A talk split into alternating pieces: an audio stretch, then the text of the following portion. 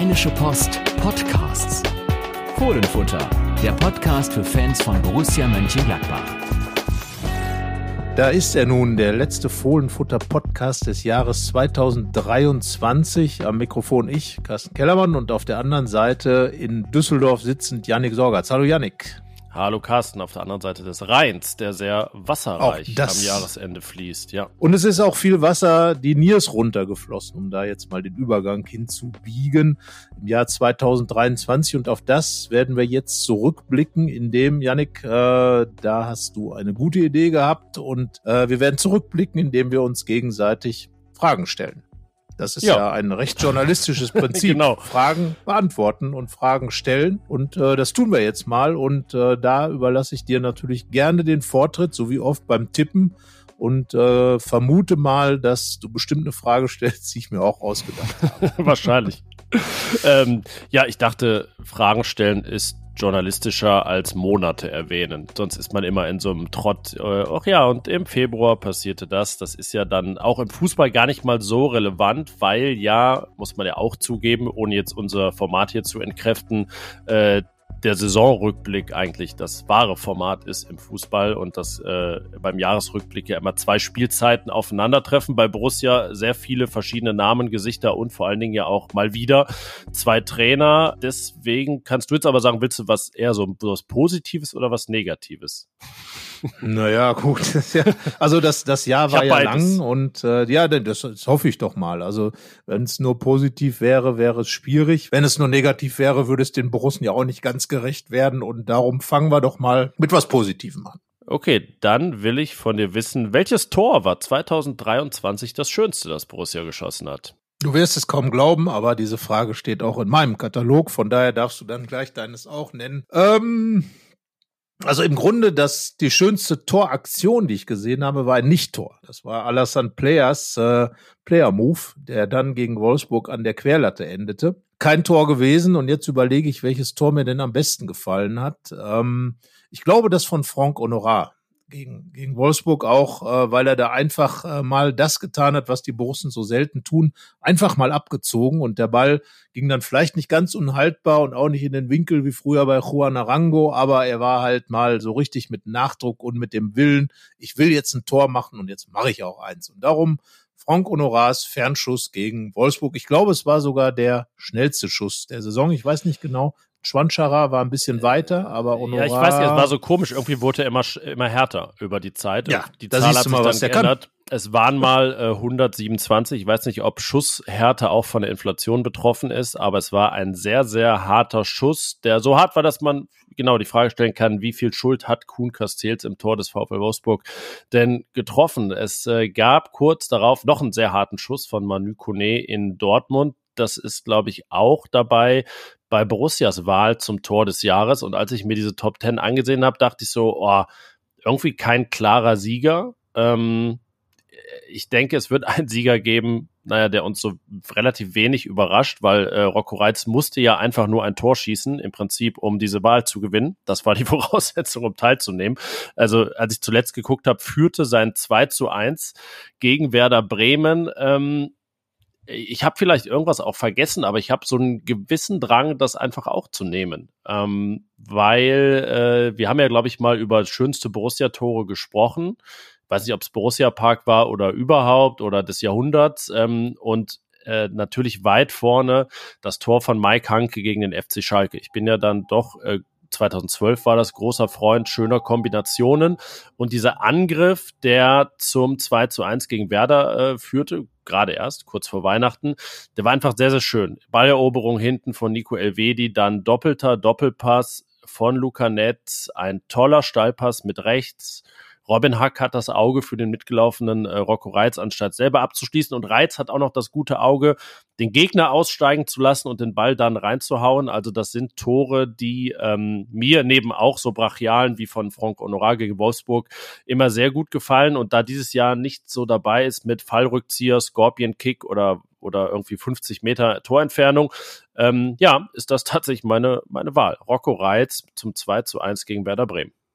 Zumal es ja auch, wenn man die vergangenen Jahre so betrachtet, ein fast typisches Borussia-Tor ist. Du hast es erwähnt, das Tor von Mike Hanke gegen Schalke war ja auch ein Kombinationstor und von daher klar, das sind natürlich Tore, die ja fast schon äh, richtig typisch für Borussia Mönchengladbach sind, weil sie eben rausgespielt sind, weil sie hinten rausgespielt sind. Wir erinnern uns an das Tor auf Schalke ähm, unter Dieter Hecking da über wie viel, glaub 62 äh, Pässe, bevor der Ball dann im Tor lag und äh, ja, ein typisches und ein ebenso untypisches Gladbach-Tor haben uns besonders gut gefallen. Das spricht ja dann, Yannick, für die Vielfalt der Borussen bei der Torproduktion, oder? Ja, ich würde es sogar auch die Wahl als Ansporn sehen. Ähm, du hast gesagt, mehr draufhalten. Ich würde dann auch gerne mehr dieser Kombination sehen, wie gegen Bremen. Also ähm, wir geben ja auch immer gerne Aufgaben mit in die, in die Zukunft. Ne? Ist ja auch ein pädagogischer Podcast hier.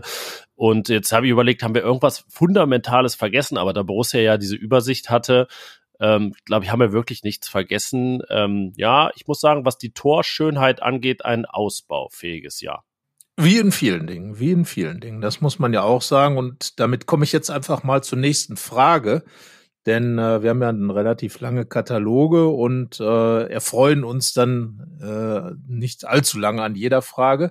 Äh, und ich schaue zurück auf das Jahr und äh, das hat ja tatsächlich nicht nur relativ wenige und relativ wenig herausragende Tore gebracht, sondern auch nur 38 Punkte. Und jetzt kommt meine Frage, äh, wenn man sich das so anschaut, es ist ja ein Trend, der dort noch mal weiter nach unten gegangen ist. Machst du dir Sorgen um Borussia Mönchengladbach und die Zukunft? Hm, also ich glaube, der äh, die Schwelle zum großen Sorgen machen ist ja immer der Abstiegskampf. Also da, wo der beginnt, äh, machen sich alle zu Recht große Sorgen. Und wenn man die Frage so beantwortet, dass man sagt, ja, Borussia ist wirklich sehr nah dran, tief in diesen Abstiegskampf zu rutschen, dann müsste man sich Sorgen machen. Ich habe diese Sorge aber nicht, weil ich eher also vielleicht ist Borussia noch irgendwie so im Talbereich unterwegs und es ist jetzt, geht jetzt nicht, also beileibe geht es ja auch noch nicht steil nach oben, aber ich bin schon der Meinung, ähm, dieses Tal ist im Jahr 2023 erreicht worden so ein bisschen rumgeschwört ist Borussia da jetzt schon, schon eine Weile, aber äh, wenn ich so in den Gesamtkontext einordne, großer Umbruch, das, was Gerardo Seoane schon angepackt hat, dann ähm, bin ich eher der Meinung, dass es das 2024 ein Jahr sein wird, an dessen Ende wir sagen, es hat deutliche Fortschritte gegeben. Es war ein deutlich besseres Jahr als 2023. Äh, deswegen keine Sorgen. Also Uwe Seeler mäßig um den HSV. Ich mache mir in diesem Sinne keine Sorgen. Aber auf der Hut muss man natürlich immer sein.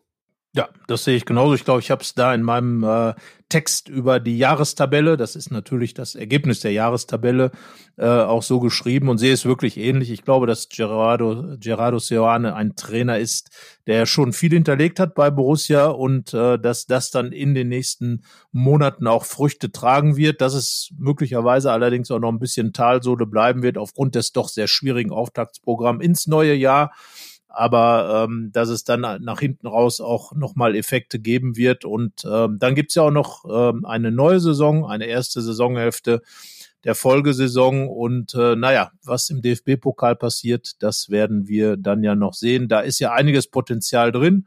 Und darum sage ich mal, es ist viel hinterlegt, was jetzt dann im zweiten Halbjahr der aktuellen Saison und dann in der folgenden Saison dann geerntet werden kann. Und diese Hoffnung habe ich dann auch, dass das getan wird. Also von daher keine Sorgen, ähm, aber bleibe ich auch dabei. Vorsicht ist schon geboten, denn weiter runtergehen sollte es nicht. Dann ist man nämlich genau da, wo du die Schwelle angelegt hast, nämlich im Abstiegskampf, weil 38 ist schon, ja, das ist schon so knapp überm Strich, ne? Ja, vor allen Dingen, wenn man sieht, wer dann so ganz knapp dahinter ist in der Jahrestabelle.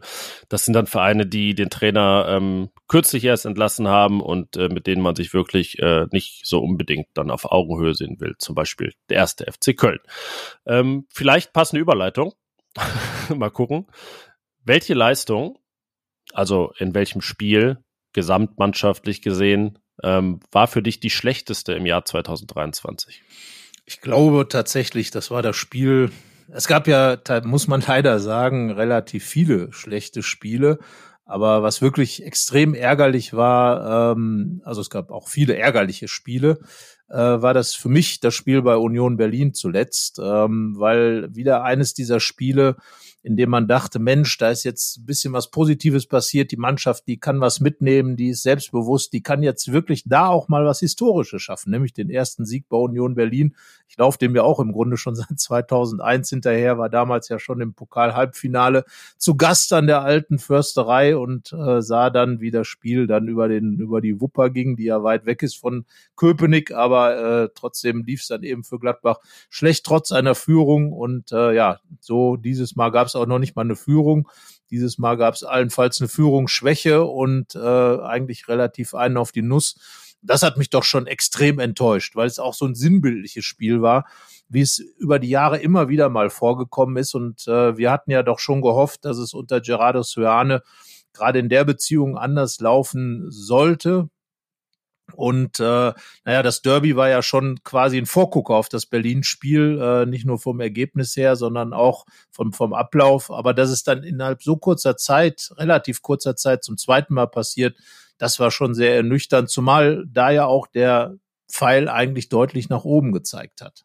Ja, das war irgendwie mit Ansage. Ich muss sagen, das Unionsspiel war wahrscheinlich das einzige Pflichtspiel Borussias, das ich nicht gesehen habe, live in, in dieser Saison, weil ich währenddessen bei den Queen's Park Rangers in London saß, im Stadion, und äh, deren 2 zu 0 gegen Hull City gesehen habe. Seitdem hat, haben die Queen's Park Rangers, glaube ich, alles verloren und sind drittletzter in der Championship. Also ähm, ja, war, war ich kein guter Aufbaugast. Äh, Borussia war ein wenig Aufbaugegner für Union Berlin, wobei die danach die Woche dann 0-3 in Bochum verloren haben. Das ist ja dann auch nicht so im Sinne des Aufbaugegners, ähm, wenn der Gegner gar nicht aufgebaut wird. Wie nennt man das denn sonst dann? Das, der, äh, das nennt so man Aufwertung. das ja, ist aufgewertet, so. der Sieg ja. der Berliner gegen Gladbach. Ich weiß, auf jeden Fall extremst enttäuschend und äh, ich finde, das Bochum-Ergebnis von Union Berlin hat das Ganze dann wirklich nochmal potenziert. Ähm, ganz, also knapp, ohne jetzt äh, alle Kandidaten vielleicht anzureißen, äh, mein schlechteste Borussia-Leistung. Also ich fand es schon extrem nach einem Sieg gegen den FC Bayern 0 zu 4 in Mainz zu verlieren an einem Freitagabend. Ähm, das war schon ein schlimmer Zusammenbruch. Ähm, muss man sagen, das ist äh, unter Gerardo Seoane nicht nur selten geworden, das gibt es in dem Sinne jetzt nicht mehr unbedingt. Es gibt Rückfälle, ähm, gerade spielerische und auch was, was so die Einstellung möglicherweise angeht oder die Herangehensweise. Einstellung ist ja noch immer ein großes Wort. Ähm, weil man ja auch bedenken muss, dass es vielleicht ja auch nicht besser geht, ähm, dass die Mannschaft es nicht besser kann.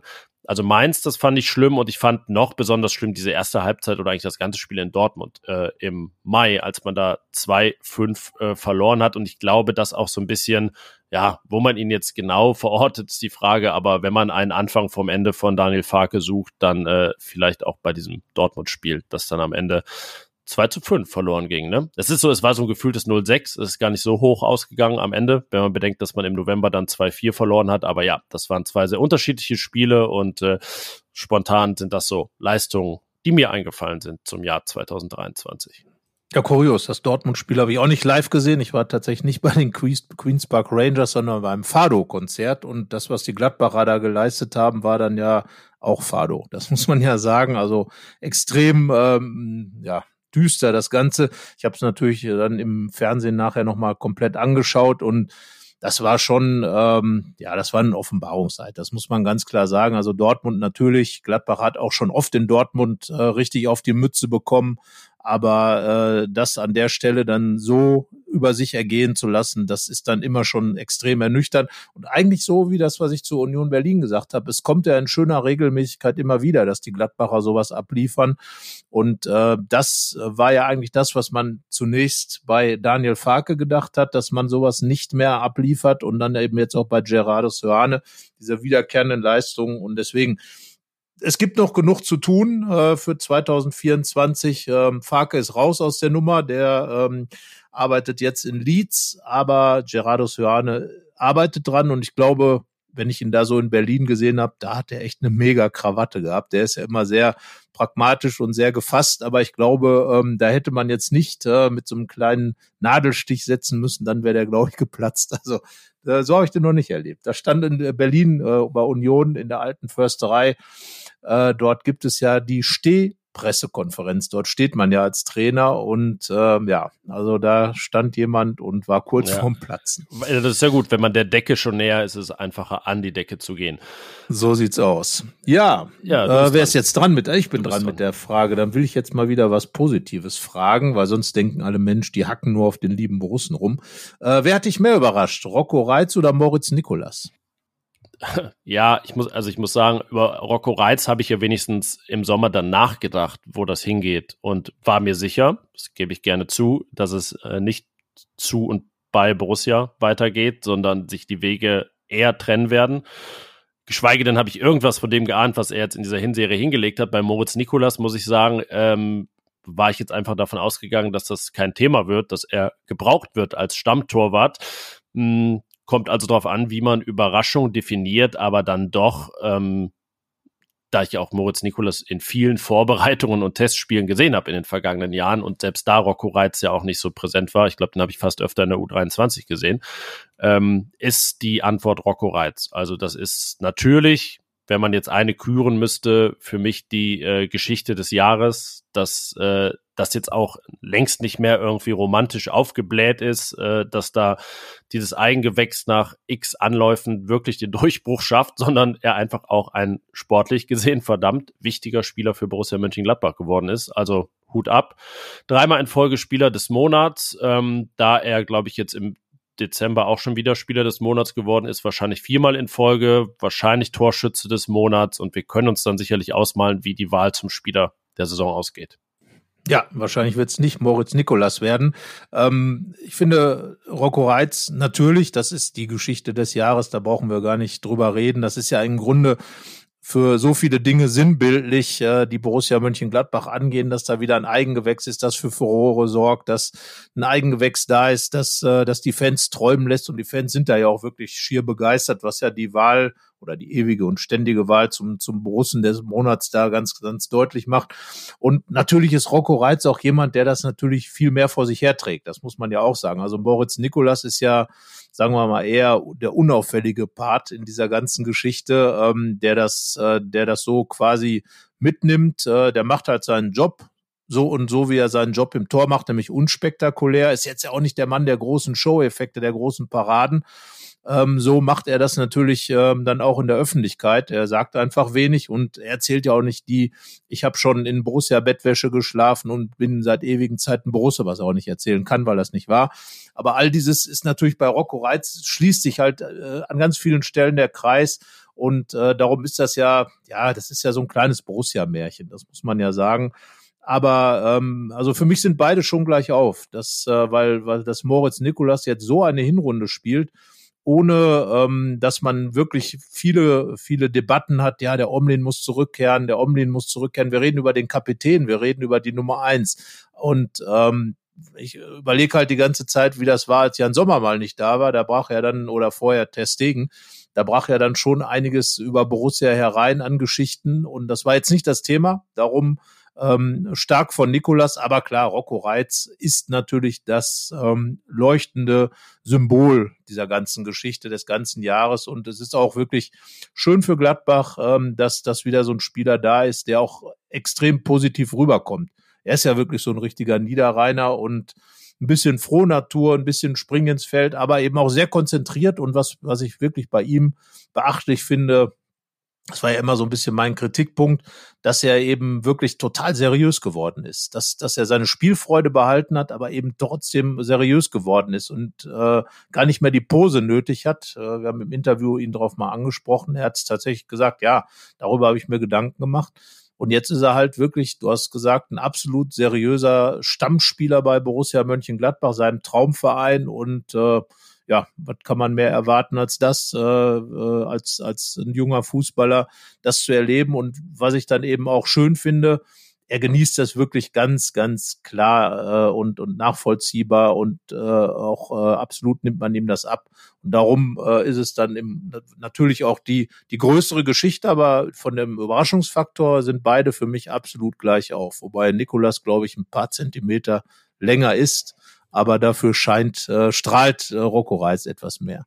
Ja, ich meine, dass beide Geschichten überhaupt passieren, war so eine Quote von 1 zu 100 und dass dementsprechend beide parallel passieren, ist also 1 zu 10.000, ähm, wenn man das mal ne, wie im Wettbüro hochrechnet. Also ja, absolut beachtlich. Ähm, meine nächste Frage handelt nicht von äh, welchen, die äh, noch da sind und überraschend da sind, sondern die nicht mehr da sind. Ähm, welcher der Sommerabgänge fehlt der heutigen Borussia am meisten? Äh, schwierig, weil sie sehr unterschiedliche Abgänge sind. Ähm, der für mich kompletteste und beste Spieler war tatsächlich Rami Benzebaini. Aber wahrscheinlich ist tatsächlich Jonas Hofmann, äh, den äh, Gerardo Sioane, glaube ich, in seinem Spiel sehr gut gebrauchen könnte. Gar nicht mal, weil Franck Honorat, der ja quasi sein Ersatz, aber dann auch wieder nicht sein Ersatz ist, weil ja das System auch ein ganz anderes ist, ähm, dem jetzt gespielt wird. Aber ich glaube, Hofmann war als äh, jemand, der für dieses Anlaufen, das Ballerobern, das, das geschickte, gewiefte Spiel und natürlich auch das, was, äh, was ähm, wir sicherlich herausgefunden haben, dass das Borussenspiel so ein bisschen fußballerisch nachgelassen hat. Dafür war natürlich ein Jonas Hofmann ganz klar äh, mitverantwortlich. Ähm, ich glaube, dass man Markus Thuram ähm, mit Jordan und Schwanchara ordentlich ersetzt hat. Äh, natürlich ähm, die Tore, äh, ja, die, die können da noch kommen, die müssen da noch kommen, aber beide haben getroffen und beide machen ihren Job auf ihre Art, dann eben interpretieren den auch und Thuram hatte ja nun auch nicht gerade seine brillante Saison. Ähm, Luca Netz, Lob an ihn, er ist seriöser geworden, hat wie Benzebaini sicherlich ähm, seine, sagen wir mal, äh, seine Flapsigkeiten in, in, in der Abwehrarbeit. Aber er hat das gut aufgefangen, besser als ich gedacht habe, muss ich sagen, ähm, weil er sich eben auch, was ich eben für Rocco Reitz gesagt habe, gilt auch für ihn, weil er eben deutlich seriöser geworden ist und ähm, mehr als ich gedacht habe, Benzebainis Abgang auffangen kann. Und äh, ja, Lars Stindl äh, als Capitano ähm, ist nicht mehr da, aber er war auch vorher schon nicht mehr der ganz große Mann. Er ist natürlich der Meinungsführer sicherlich gewesen. Er war äh, aber fußballerisch in der Mannschaft nicht mehr so der Fixpunkt wie vorher. Und äh, das Gute ist ja, dass Spieler wie er doch schon deutlich über die 30 ähm, jetzt eben nicht mehr da sind und dadurch eben der Altersschnitt bei Borussia zwar nicht auf jung runtergegangen ist, aber zumindest auf jünger und äh, das das macht der Mannschaft auch was her und ich glaube, ich glaube, dass auch äh, Julian Weigel zumindest was so die Tätigkeit in der Kabine und das Sprechen angeht, jetzt im Stindel so viel nicht nachsteht.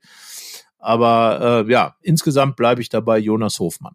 Ich hätte ähm, nicht Hofmann gesagt, weil ich ihn am besten ersetzt finde durch Franck Honorat, durch diesen, also das, das verkörpert ja auch sehr die Stilveränderung mit dieser Laufintensität, die nochmal eine andere ist als bei Hofmann, mit dieser Geschwindigkeit, mit dieser Flankenfähigkeit. Ich finde, das muss man auch noch mehr äh, in unmittelbare Torgefahr umwandeln ähm, in, der, in der Rückrunde, weil ja, Honorar hat eben nur dieses eine in der Bundesliga erzielt, über das wir bereits gesprochen haben. Da müsste sogar noch ein bisschen mehr kommen, aber sehr spannend gelöst, finde ich, eben ja auch so schnell. Deswegen war das Hofmann-Thema ja, also kochte es noch länger hoch, aber diese damit verbundene Sorge, über die wir auch schon gesprochen haben, ist äh, sehr schnell eingedämmt worden. Deswegen, wenn ich sehe, was Marcus Thuram da jetzt bei Inter Mailand macht, denke ich mir, ah, also man hätte zumindest Geld für ihn bekommen müssen, ja, das ist ein anderes Thema. Ähm, aber ich denke, mit bei der Tiefe, die Borussia jetzt in ihr Spiel bringt,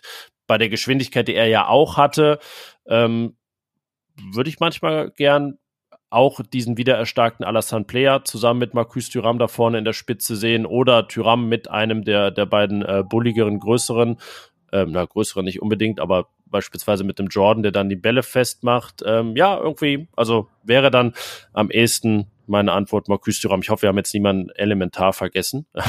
Aber was, was ihr dafür spreche, dass, äh, dass er, den wir vergessen haben, nicht besonders fehlt. Ja, also, ja, also Jan Sommer haben wir ja aus der Kategorie raus, weil der ist ja schon im Winter gegangen. Also von ja, daher aber nicht, dass, dieses äh, Jahr tatsächlich. Ähm, ja, nur, ja, das ähm, ja, auch das hat man halt äh, halt sehr gut gelöst. Ja, aber genau. Ja, bei Thuram, ich war, bin mir halt nicht so sicher, weil er doch äh, wirklich so ein bisschen lustlos wirkte lange Zeit. Ja, aber da, er das, seine ich, hätte vielleicht gemacht, ja. auch hinbekommen. Ich glaube, das hätte er ja, vielleicht auf seine Art auch, auch hinbekommen, ihn da anders mitzunehmen. Allein schon ähm, du hast dich äh, dem Thema nochmal gewidmet mit den, mit den Französischkenntnissen.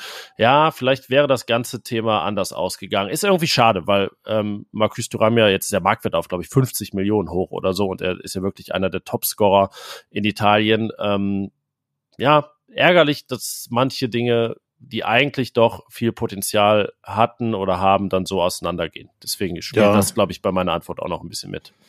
Ja, vor allen Dingen bei ihm ist es ja tatsächlich so, dass es, glaube ich, schon auch viel mit Lust zu tun hat, die er offenbar auf die Bundesliga, auf Borussia dann nicht mehr hatte und jetzt bei Mailand äh, wieder auslebt, bei Inter. Und äh, klar, also dass Thuram diese, diese Qualität hat, er, er hat ja dann auch bei der Weltmeisterschaft gute Spiele abgeliefert, äh, vergangenes Jahr um diese Zeit. Also äh, klar, klasse Spieler und einer, der ja auch äh, so ein bisschen Glanz mit nach Gladbach gebracht hat, mit, mit seinem großen Namen, äh, mit seinem Vater, der, der lange Zeit Rekordnationalspieler Frankreichs war.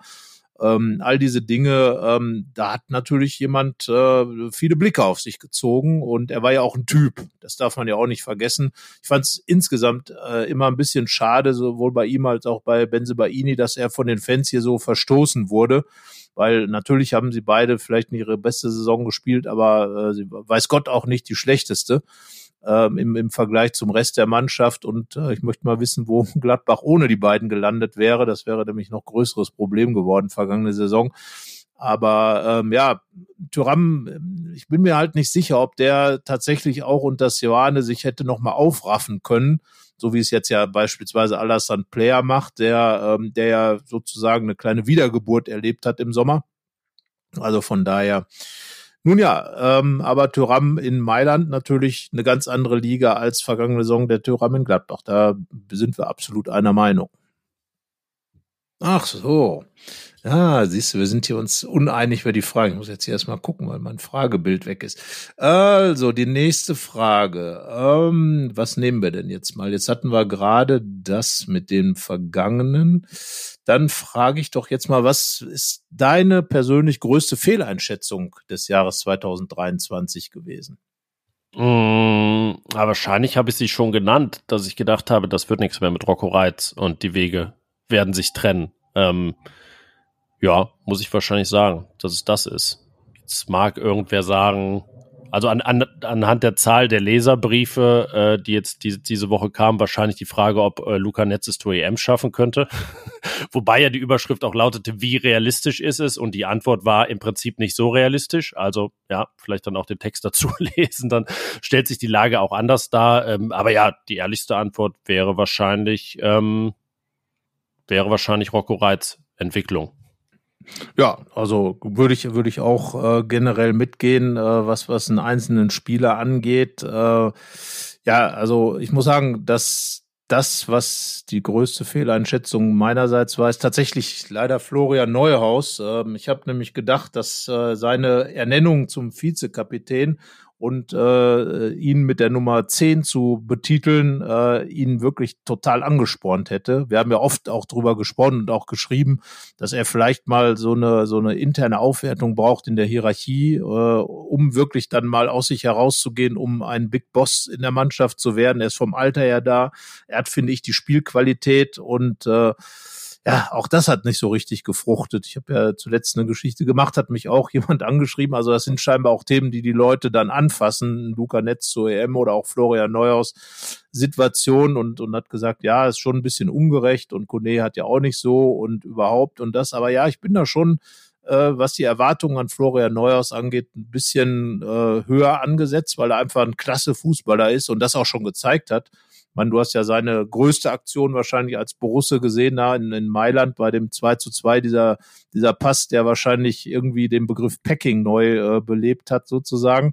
Und äh, darum, ich finde es einfach schade, dass er sein Potenzial nicht so wirklich ausnutzt und das Ganze so ein bisschen vor sich hin plätschert der dann auf der Bank sitzt. Ich meine, ist immer klasse natürlich für Gerardo Seoane, wenn man einen Florian Neuhaus einwechseln kann, aber wenn das eben nicht der Florian Neuhaus ist, der Florian Neuhaus sein könnte, der eigentlich jetzt äh, klar äh, auch ein Thema sein müsste für die Europameisterschaft, aber auch da weit, weit weg ist, tut mir einfach ein bisschen leid. Und das ist für mich wirklich schon so, ja, ja da habe ich gedacht, es geht anders. Ich, ich würde sagen, ein äh, genau, da habe ich auch ein Element dieser Verlängerung ähm, falsch eingeschätzt. Ähm, ich glaube, es hatte für Florian Neuhaus nicht die große Bedeutung, die es haben sollte, sondern eher eine Signalwirkung nach außen war wichtig für Borussia, mal wieder sowas zu schaffen. Aber wenn man ehrlich ist, war es vielleicht gar nicht so schwierig, denn realistisch betrachtet gab es ja auch keinen großen Markt für Florian Neuhaus. Vielleicht war da auch einfach ähm, eine gewisse Vernunft, die man ihm zugutehalten muss, dass er seine Rolle und seinen Markt äh, gut eingeschätzt hat und dann diesen Vertrag verlängert hat, äh, bevor er sozusagen auch ohne dasteht ähm, im nächsten Sommer. Ähm, ja, nee, das äh, auf jeden Fall etwas. Und äh, Thema Fehleinschätzung, ein Spieler, bei dem ich mir sicher bin, dass man sich noch nicht korrigieren muss, das ist Thomas Schwanscherer. Ich glaube, den habe ich immer auch in Texten sehr hoch gelobt, was seine Anlagen angeht, sein, sein Torpotenzial. Da bin ich mir nach wie vor sicher, wenn er denn mal gesund bleibt und lange am Stück spielt, ähm, dann hat er einfach alles, um Borussias Top-Torjäger zu werden. Dann werden wir auch einen ganz anderen Thomas Schwanscherer sehen. Ähm, ich glaube, man muss diese physische Verfassung und sein spielerisches, sein Stürmerpotenzial voneinander trennen. Und äh, ja, sobald das eine erfüllt ist, wird man wohl auch das andere sehen. Wir haben ja auch den wirklich großen Beleg dieser These gesehen, dass das Testspiel gegen den VfB Stuttgart, der ja sozusagen der Rocco Reitz der Bundesliga ist, der VfB, also die große Überraschung.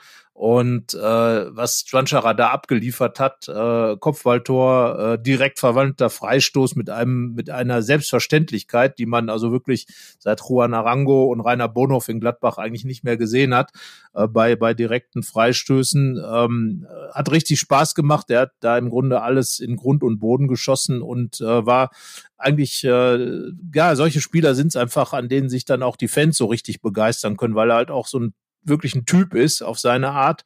Und wenn er dann da mit seinem, äh, der, ist ja wirklich schmal gebaut und wenn er dann da losflitzt und äh, in die Kopfbälle reinrennt oder in die in die Flanken von Honorar reinrennt, das passt alles gut zusammen und ich glaube auch, da äh, muss man jetzt auch sich nicht die ganz großen Sorgen machen und dem äh, Kerl da wirklich ein bisschen Zeit geben. Gerade auch in Verbindung mit Jordan finde ich das Ganze doch eine recht gelungene äh, Transferaktion, weil eben beide sehr gleich einerseits sind, weil sie eben beide zentrale Mittelstürmer sind, die auch wirklich im Strafraum präsent sind auf ihre Art, aber beide so unterschiedlich, dass man das wirklich äh, von Spiel zu Spiel oder eben auch zusammen äh, als Ergänzung variieren kann. Von daher äh, Mittelstürmer-Thema bei Borussia ähm, gut gelöst ähm, mit dem und äh, Thomas Schwanscherer. Ja, ich will jetzt nicht sagen, dass der irgendwann vielleicht mal auch Torschützenkönig bei Borussia wird, aber ähm, wenn der mal richtig da ist, mit der Art und Weise. Und wenn man dann dieses Stuttgart-Spiel im, im Kopf hat, da traut man dem schon 15 Tore mal wieder zu. Vielleicht sogar die 18 von Marco Reus, die ja die Bestmarke sind seit vielen Jahren. Ja, das wird also ein Thema, auf das es dann erst 2024 Antworten gibt. Ich glaube, ich bin dran, ne? Jo. Ähm, welches Interview, das du geführt hast, war das, ja, wie man es jetzt nennt, schönste, beste, ja, schönste, äh, beste, kommt auf die Definition an, spannendste, gar nicht ja, So ja. steht's bei mir in der Liste. Ja, genau, ja, oder wieder, was, was fällt dir auch dazu erst ein? Was ist äh, sehr ähm, hängen geblieben? Ja, also was ich wirklich gut fand, war unser gemeinsames Gespräch mit Gerardo Seoane, weil ähm, da hatten wir, glaube ich, einen ganz guten Knackpunkt gefunden. Ähm, er spricht ja nicht so gerne über die die Aktualitäten und äh, solche Dinge. Er spricht ja auch viel in den in, in den äh, Hintergrundgesprächen mit den Journalisten, aber auch äh, in den Pressekonferenzen. Also von daher hatten wir uns ja so ein bisschen zurechtgelegt, den Fußballmenschen Gerardo Seoane mal zu Wort kommen zu lassen und äh, daran sind wir, glaube ich, damit sind wir ganz gut gefahren. Und ich fand, es war ein Interview mit einer, mit einer schönen Tiefe drin, das auch viel über Gerardo Seoane, den Fußballmenschen, den Menschen dann eben ausgesagt hat.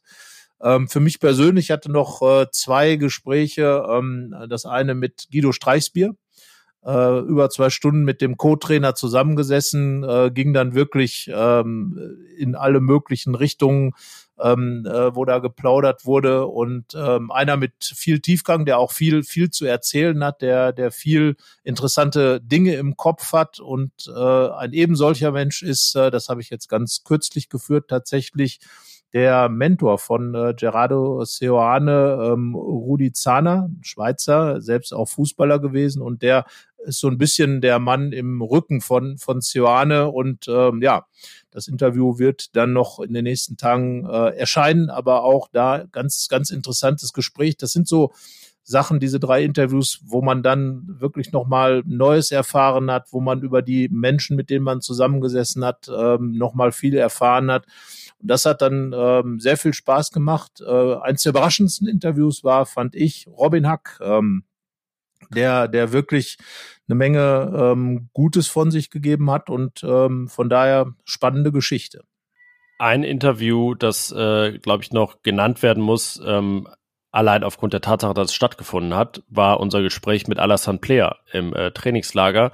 Ich glaube, wir verraten nicht zu viel interner, dass es äh, der erfolgreichste RP Online Borussia Text des Jahres 2023 war. Ähm, denn äh, allein die Tatsache, dass er ein Interview gegeben hat, das hat schon so viele Leute interessiert. Und dann ähm, hatte es ja auch äh, wirklich Substanz und äh, war auf den Punkt, ähm, so wie er dann eigentlich auch in der Regel Fußball spielt und äh, hat sich viel vorgenommen, hat es erst nicht gehalten, hat es dann aber eingelöst und ist ja jetzt auch wirklich der offensive Dreh- und Angelpunkt Borussias. Ähm, ich fand äh, das Gespräch, das ich zusammen mit Thomas Gruke mit Max Wöber geführt habe, noch äh, sehr interessant, weil der auch sehr offen und ehrlich war, was die äh, mentalen Probleme angeht, die er in früheren Jahren mal hatte, weil er einfach, also man, äh, wahrscheinlich hätte man es ähm, als Tonspur veröffentlichen müssen, weil man ihm auch einfach mit seinem Wiener Schmäh äh, gerne zuhört. Ähm, ja, ist einfach ein guter Typ, der sportlich jetzt letztlich mehr ganz das gehalten hat, was er auch anfangs angedeutet hatte, aber ich glaube so als Gesamtpaket, ähm, und das kam in diesem Interview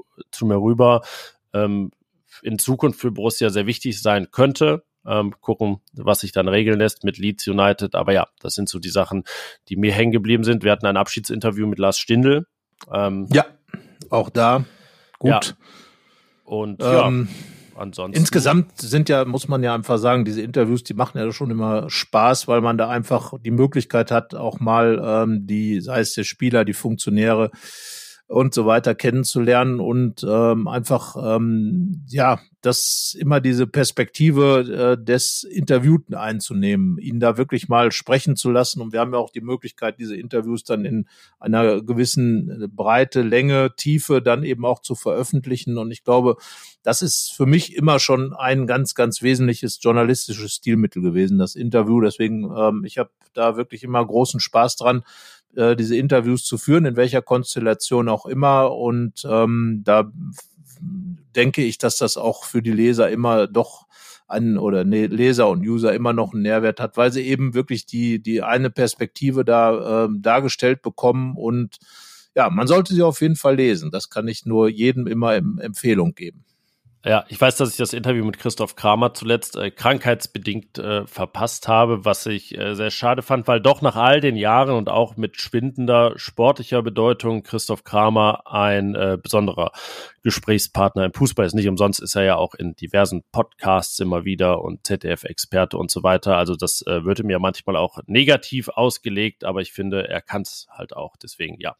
Das ähm, Gute ist, dass bei Kramer ja immer irgendwie noch so Gedanken äh, rauskommen, die man nicht erwartet hat, dass er immer noch mal irgendwie einen Dreh findet, äh, Dinge neu zu erzählen. Äh, das ist immer immer eine ganz spannende Geschichte, finde ich.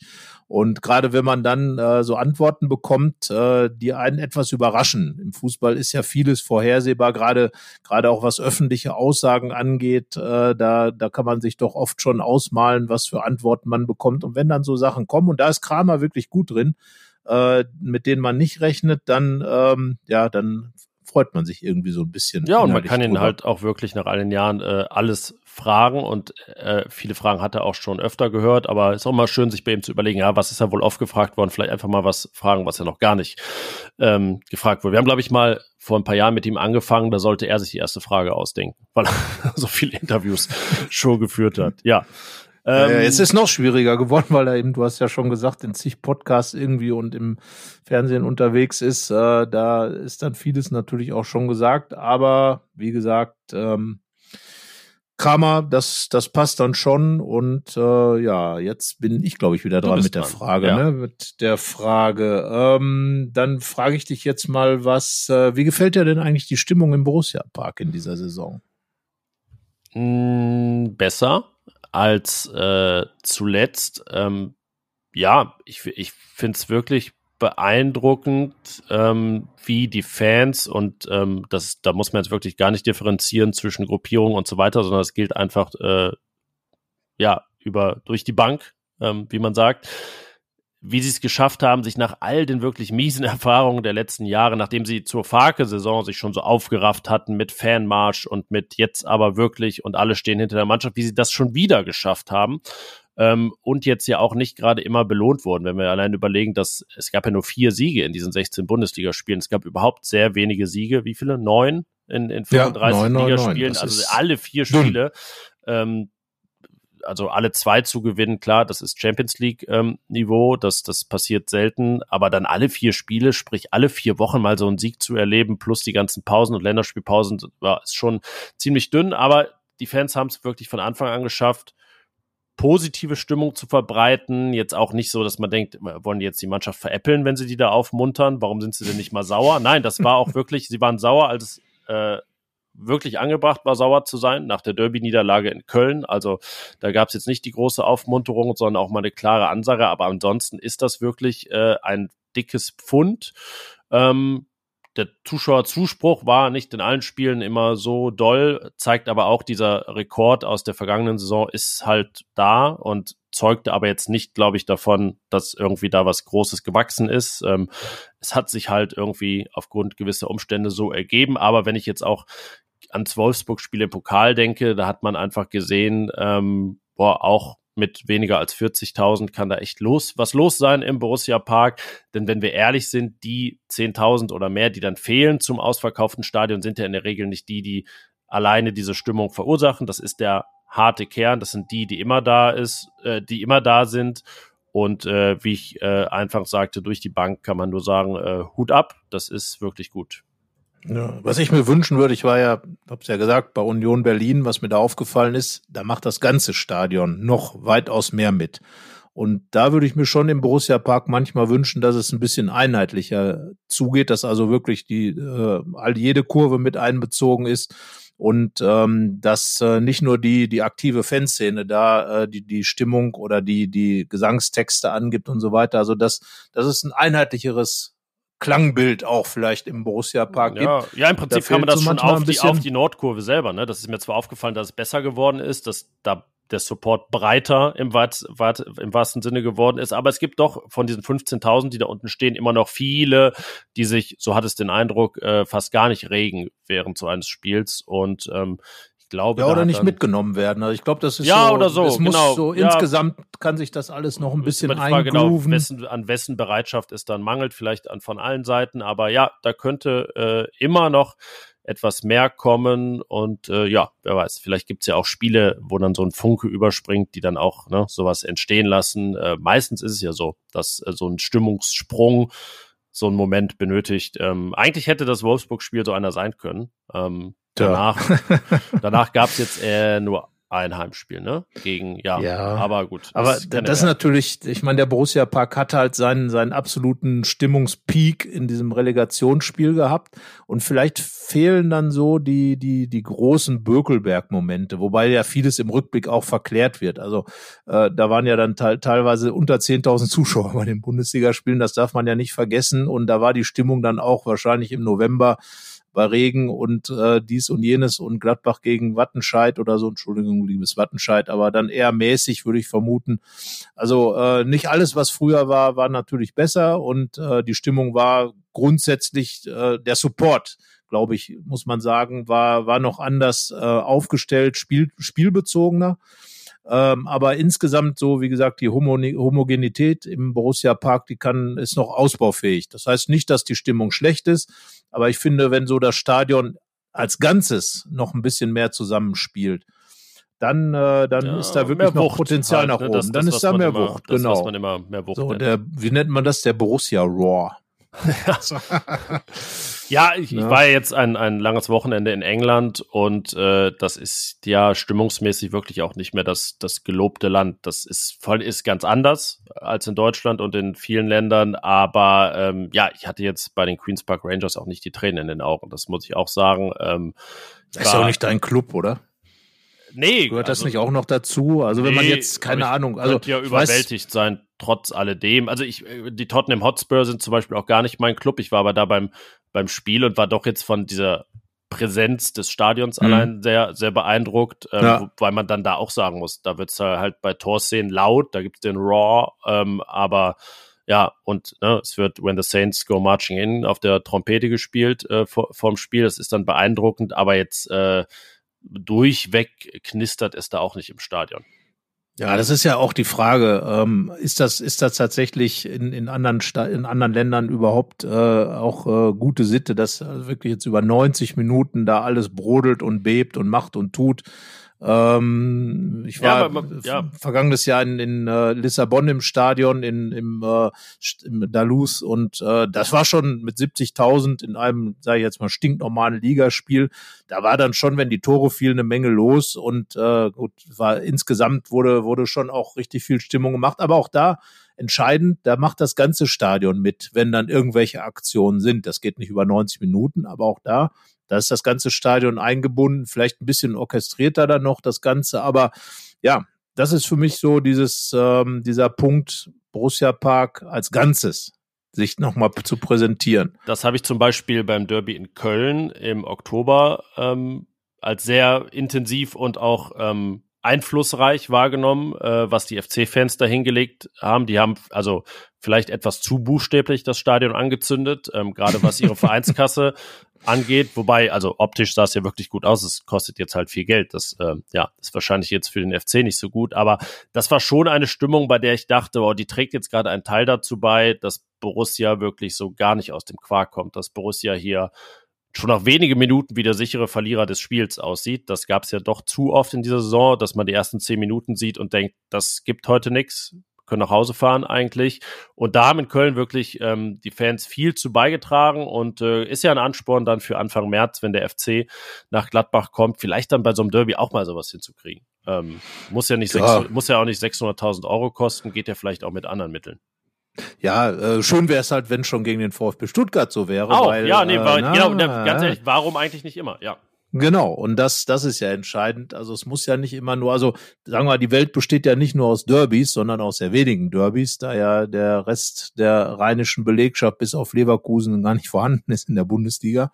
Und wenn man Pech hat, dann entschwindet der erste FC Köln ja auch noch diese am Ende der Saison. Aber ja, es wäre, wäre dem, der Mannschaft dann auch zu wünschen. Und das wird ja auch immer von den Spielern, von den Funktionären, von Sioane, dem Trainer betont, wie wichtig das auch für die Mannschaft ist. Und dieses Selbstvertrauen dann vielleicht von den Rängen runtergeschmissen zu bekommen, müssen sie natürlich dann auch aufnehmen, müssen aber auch dafür sorgen, dass dann vielleicht der Funke im ganzen Stadion überspringt. Und äh, ja, also Borussia Park an der Stelle.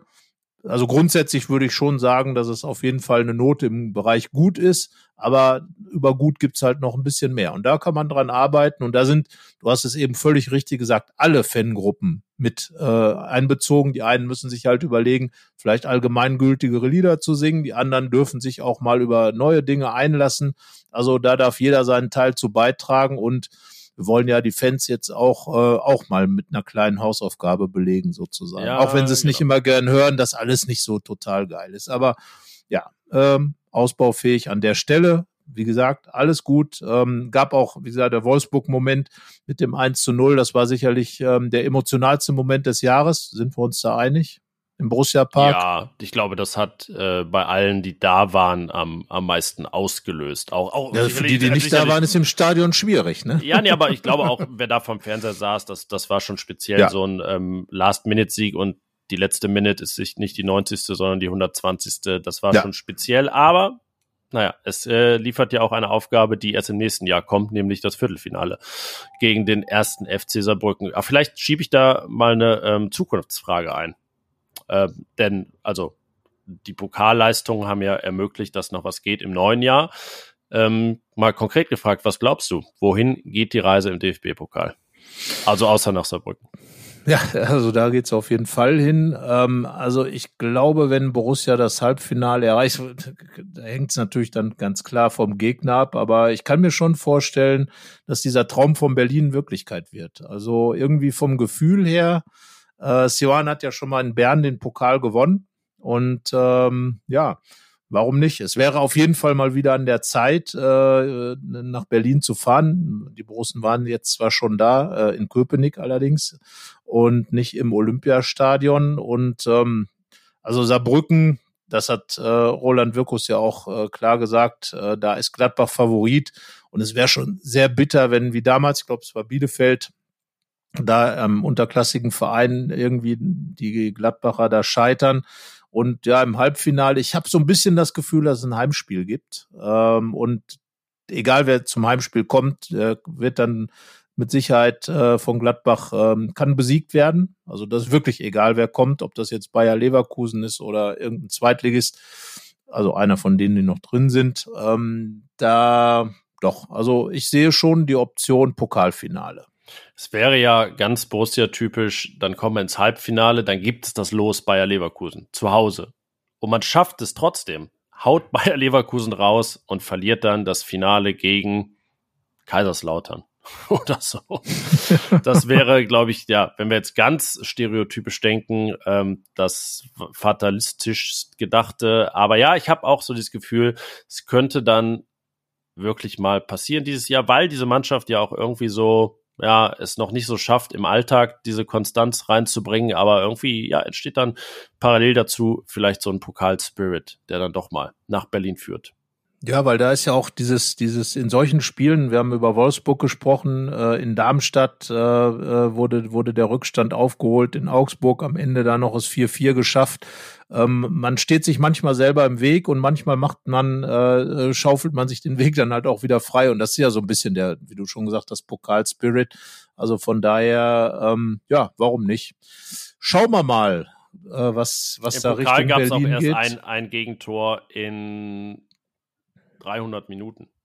Ja, das ist ja mal äh, eine Vorlage für die Bundesliga, oder? Ja, das wäre wär ja nett, wenn man die ersten 300 Minuten der Rück äh, der, der des neuen Jahres und mit nur einem Gegentor meistert. Das wäre ziemlich gut, oder? Ja, jetzt gerade so gefühlt alle 30, ne? Gibt's eins. Naja. Sekunden oder was? Ja, nee, das ist ja dann noch, gibt ja dann doch immer noch VRR-Kontrollen und so, die verhindern das. Ja. So, jetzt darf ich dir wieder eine Frage stellen und zwar, äh, wen, jetzt mal ganz, ganz ins Blaue hineingefragt, wen würdest du 2024 äh, gerne bei Borussia sehen? Den DFB-Pokal. ja, das ist ja kein, er ist ein schöner, äh, schöner ja. Typ, aber äh, ich meinte jetzt tatsächlich jemand aus Fleisch und Blut. Ich weiß gar nicht, der ist glaube ich aus Blä nee, ist aus, nee, was ist denn der eigentlich, der DFB-Pokal? Gold, pures Gold. Jolt, Jolt. Jolt, ne Jolt, ne Wen ich gerne bei Borussia sehen würde. Ähm, äh, du willst jetzt einen Spielernamen haben, natürlich. Ja. Ich, ich könnte, also äh, kreativ geantwortet wäre es Gerardo Seoane weil der geht auch, ja. Vielleicht einfach mal so eine Sommervorbereitung zum zweiten Mal in Folge mit dem gleichen Trainer, das wäre ja mal was. Ja, ich bin dabei, weil das ist für mich ohnehin der Hoffnungsträger. Äh, da ähm, habe ich auch schon mal ein Thema eingetragen für den Rückrundenstart, äh, nein, für den für den Trainingsstart äh, nach nach äh, der Weihnachts nach den Weihnachtsferien, weil äh, Sioane ist einfach für mich der, äh, an dem wirklich viele Hoffnungen, die die ich da reinstecke. Wir haben auch eben schon drüber gesprochen, dass da vieles hinterlegt ist und äh, es hängt da zitiere ich jetzt einfach mal Rudi Zahner, mit dem ich ja gesprochen habe. Es hängt wirklich extrem viel. Der Trainer ist das A und O. Und äh, da, glaube ich, hat Gladbach einen guten erwischt. Und es wäre, da bin ich bei dir, sehr, sehr schön, wenn das auch mal über mehr als einen Sommer hinausgeht. Aber du kriegst trotzdem noch einen Spielernamen. Ähm, das wäre St. Paulis Marcel Hartl. Ein ja, warum überrascht mich das jetzt nicht? Ja, weil ich den Namen schon mal erwähnt habe, weil es auch schon Gerüchte gab und weil er nicht nur der wahrscheinlich beste Spieler der zweiten Bundesliga momentan ist, äh, sondern auch ablösefrei. Und das ist ja doch so eine, ich will es fast schon Sehnsucht nennen. Ähm, jetzt Lukas Ulrich, Grant Leon Ranos waren auch ablösefrei, ich weiß, aber dann vielleicht doch mal so ein, in diesem Fall Zweitliga-Topspieler, ja, einfach mal ablösefrei dazu zu nehmen ähm, und schauen, wo die Reise hingeht. Das ähm, Robin Hack war ja de facto jetzt nicht ablösefrei, aber da haben wir auch eigentlich jetzt das gesehen, wo wir gedacht haben, ja, das könnte er halt bringen. Er hat irgendwie nicht so diese Last der Ablöse, die in Hannes Wolf auch immer Probleme bereitet hat, sondern er konnte unbeschwerter an die Sache reingehen. Er hatte auch noch was gut zu machen, ganz persönlich, weil es in der Bundesliga für ihn noch nicht so geklappt hatte und ist jetzt wirklich ein, ja, ist Borussias Top-Joker, hat auch schon gute Startelf-Einsätze gehabt und ja, vielleicht diesen Weg weiterzugehen und dann mal mit so einem richtigen ablösefreien Spieler namens Marcel Hartl. Wer ist denn auf deinem Wunschzettel? Ja, tatsächlich äh, geht es da eher darum, dass einer das ganze Jahr da ist, und zwar der von dir eben schon angesprochene Max Wöber. Das wäre für mich also wirklich äh, ebenso wie Jordan im Übrigen. Also ich nenne jetzt mal die beiden. Ich fände es gut, wenn beide über die Saison äh, hinaus bleiben würden, wenn Borussia das realisiert. Bei Jordan äh, Siebertscheu gibt's ja diese, ähm, äh, diese, ähm, diese Kaufmöglichkeit, die Kaufoption, die Borussia mit Union Berlin ausgehandelt hat. Aber bei Max Wöber wäre es halt extrem wichtig, weil ich glaube, dass er ähm, ein, ein Typ ist, den Borussia extrem braucht. Er hat zwar zuletzt ein bisschen geschwächelt, aber ähm, ich glaube, dass er langfristig hier richtig was hinstellen kann, dass er tatsächlich dieser Martin Stranzel-Typ äh, sein will. Das ist ja diese Sehnsucht, die die Gladbacher Fans dann auch haben, äh, über die dann auch gesprochen wurde, als Wöber kam, die Nummer 39 bekam. Er kommt auch aus Österreich. Einfach ein Typ, der da hinten aufräumt. Und ähm, er kann ja noch mehr, hat jetzt ja auch noch ein Tor geschossen. Auch das noch, oder was heißt geschossen, per Kopf erzielt. Also das wäre für mich der, wo ich sage, den würde ich ganz gerne das gesamte Jahr hier sehen, was ja bedeuten würde wahrscheinlich, dass Gladbach ihn dann in irgendeiner Form weiter verpflichtet hat. Wahrscheinlich der Kauf. Ich bin gespannt, wie es mit Leeds läuft. Du hast das ja nochmal zusammengefasst, was er gesagt hat. Er ist sich da ja relativ pragmatisch rangegangen, aber ich glaube, er hat das dann auch sehr diplomatisch ausgedrückt, um da niemanden vor den Kopf zu stoßen, weil er natürlich nicht weiß, wie es läuft. Aber ich sage, Julian Weigel ist das Vorbild. Da muss Wöber dann vielleicht auch ein bisschen klare Verhältnisse in Leeds schaffen und dann ist ja vielleicht was möglich. Ja, alles wahrscheinlich eine Frage des Geldes, aber nicht nur. Ähm, ich glaube, wir nähern uns der, also ich glaube nicht, ich sehe, dass wir uns der Ein-Stunden-Marke nähern. Vielleicht ähm, jeder noch eine. Ja, das Und kriegen wir wohl hin. Äh, bei mir wäre es auch eher eine Zukunftsfrage, aber die Zukunft speist sich ja immer aus dem, was man in der Gegenwart und Vergangenheit gesehen hat. Ähm, Spieler mit Vertrag bis 2024 ausgenommen. Mit wem sollte Borussia als nächstes verlängern? Ich könnte jetzt sagen mit, mit Wöber, aber das ist ja keine Verlängerung. Das Der hat ja auch einen ja Vertrag bis 24. Ja, ja, das ist richtig. Ähm, da würde ich tatsächlich sagen, mit 26 hat, das ist nicht so leicht. Jetzt muss ich tatsächlich überlegen, wen ich da, äh, wen ich unbedingt so lange sehen will, weil eigentlich ist das Thema ja auch, dass man äh, ein bisschen diese Fluktuation weiterhin äh, behält und die Spieler nicht zu lange an den äh, Club bindet und den, den Punkt des, äh, man trennt sich, ähm, sozusagen äh, überschreitet. Bis 26 ist ja zum Beispiel Kone verpflichtet.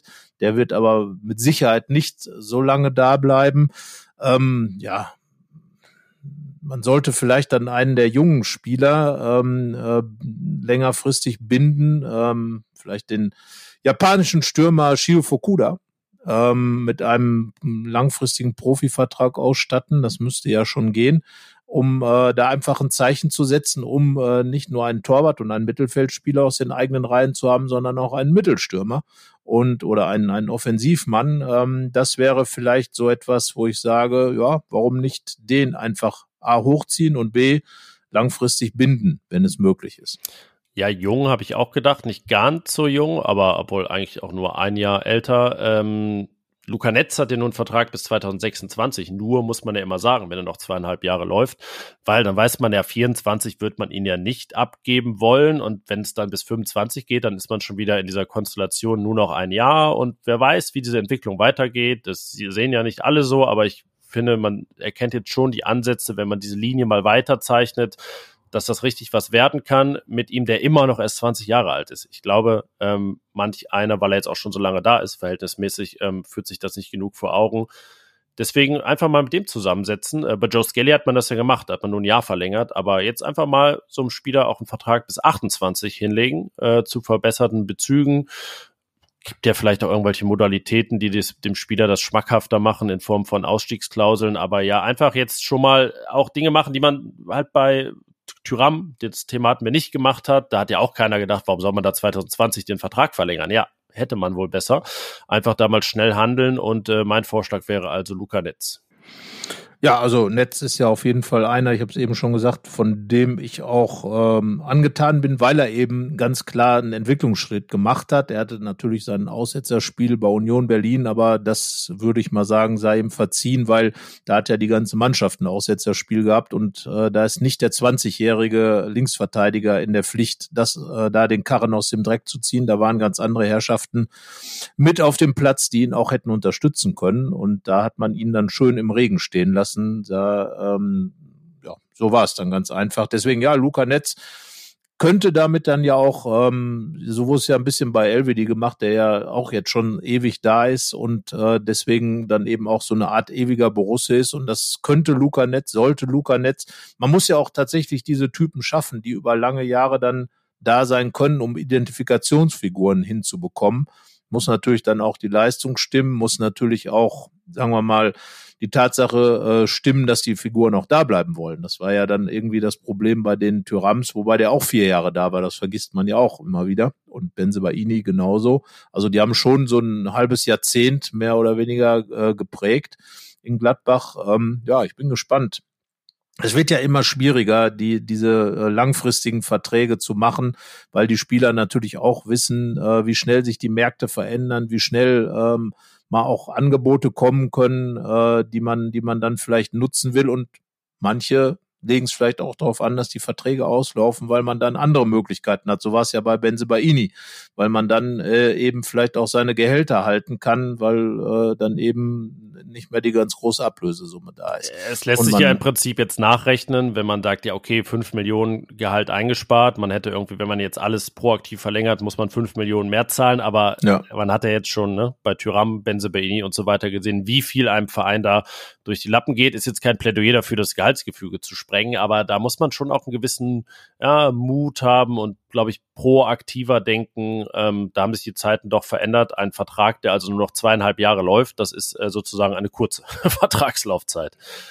Ja, das, das ist auf jeden Fall, äh, das ist das Problem. Da haben sich ja auch die, die Rahmenbedingungen nochmal deutlich verändert, wobei es ja eigentlich immer schon äh, Verträge mit Endpunkten gab. Aber dass so viele Spieler, äh, sagen wir mal, dieses, dieses letzte Jahr reinlaufen lassen, das, äh, da kann ich mich nicht dran erinnern. Und es war jedenfalls nicht so ein großes Thema weil, glaube ich, da auch noch ähm, die, die, die Verhandlungen irgendwie anders gelaufen sind. Also, ja, also ne, die, die also. letzte Episode war zwei Jahre vorher, sagt man, im Herbst setzen wir uns zusammen und dann regelt man das Ganze bis ins Frühjahr, März oder so und hat das auch oft geschafft. Aber ja, die Zeit ist äh, wohl wirklich vorbei. Ich glaube, wenn man sich erst gut anderthalb Jahre vorher zusammensetzt, ist es jetzt schon zu spät. Jo. Äh, wahrscheinlich, ja. So, die finale Frage. Das ist jetzt natürlich, ähm, ich könnte jetzt ja fragen, was machst du Silvester, aber das frage ich nicht.